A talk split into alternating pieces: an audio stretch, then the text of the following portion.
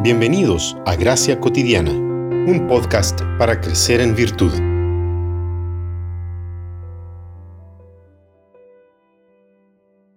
Esta confianza tenemos hacia Dios por medio de Cristo, no que seamos suficientes en nosotros mismos para pensar que cosa alguna procede de nosotros, sino que nuestra suficiencia es de Dios, el cual también nos hizo suficientes como ministros de un nuevo pacto no de la letra, sino del espíritu, porque la letra mata, pero el espíritu da vida. Segunda de Corintios 3, 4 al 6.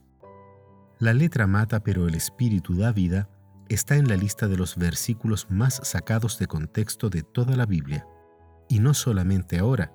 Orígenes en el siglo III dijo que en este texto la letra era el sentido gramatical del texto y el espíritu era la interpretación espiritual. Con ello, planteó que el sentido espiritual era mayor al gramatical, justificando así sus interpretaciones alegóricas de la palabra. Hoy en día, este verso se usa para justificar una falta de seriedad al estudiar la palabra de Dios. Peor aún, existen iglesias donde se usa este texto para prohibir el estudio profundo de la palabra, ni hablar de la posibilidad del estudio teológico.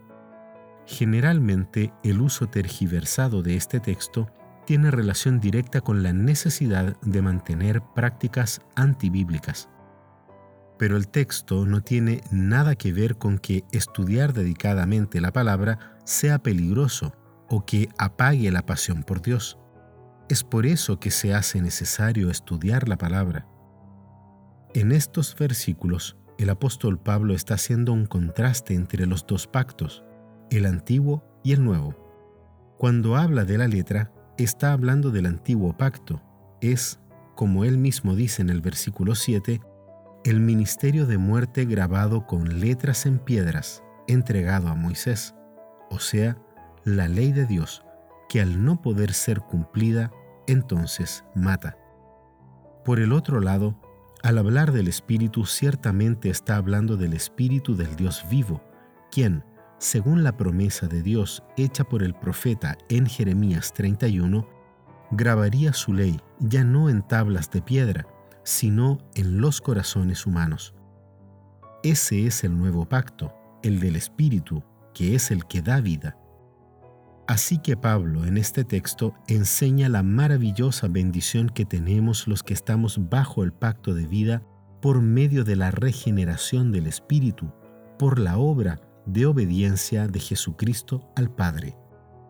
Por eso es importante estudiar la palabra, para conocerla de manera tal que seamos obreros aprobados que no tienen de qué avergonzarse y que usan bien la palabra de verdad, aquella palabra de verdad que siempre trae vida.